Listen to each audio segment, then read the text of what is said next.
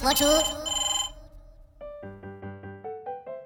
亲爱的小伙伴们，大家好！今天我们来聊一聊，为什么留过洋的人喜欢中文里夹杂着英文。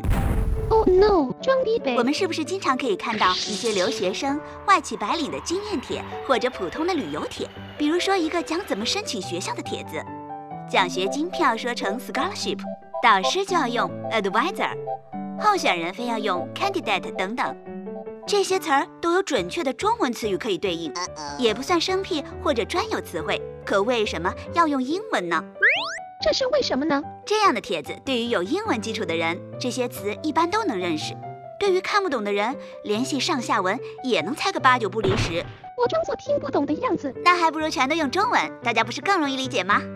写文章的人多半也不是在异乡多年漂泊的，应该不存在国语退化、不会表达的问题吧？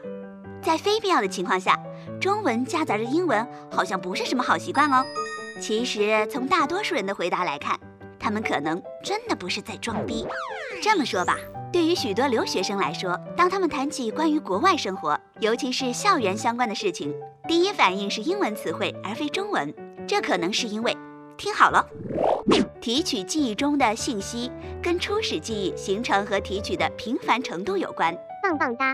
并且在很多时候，同样的词语在国内和国外两种不同的语境下，表达的意义也是不同的哦。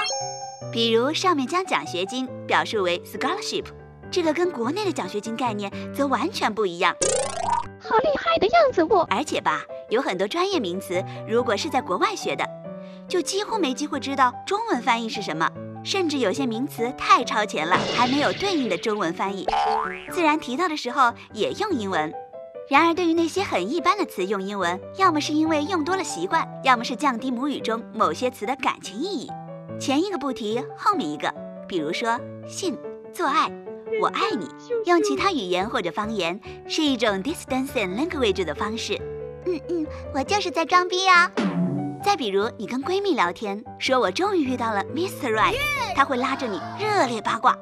可是你要是悠悠地说，啊，我终于等到了我的真命天子，I love 他的反应如下所示：我说你别矫情了，姑娘，好恶心！你看太多琼瑶小说了，给我戒了。你对着一大群朋友跟老公隔空示爱说，这是我的 soul mate，也许还能赢得一片喝彩。你要是这么说，啊。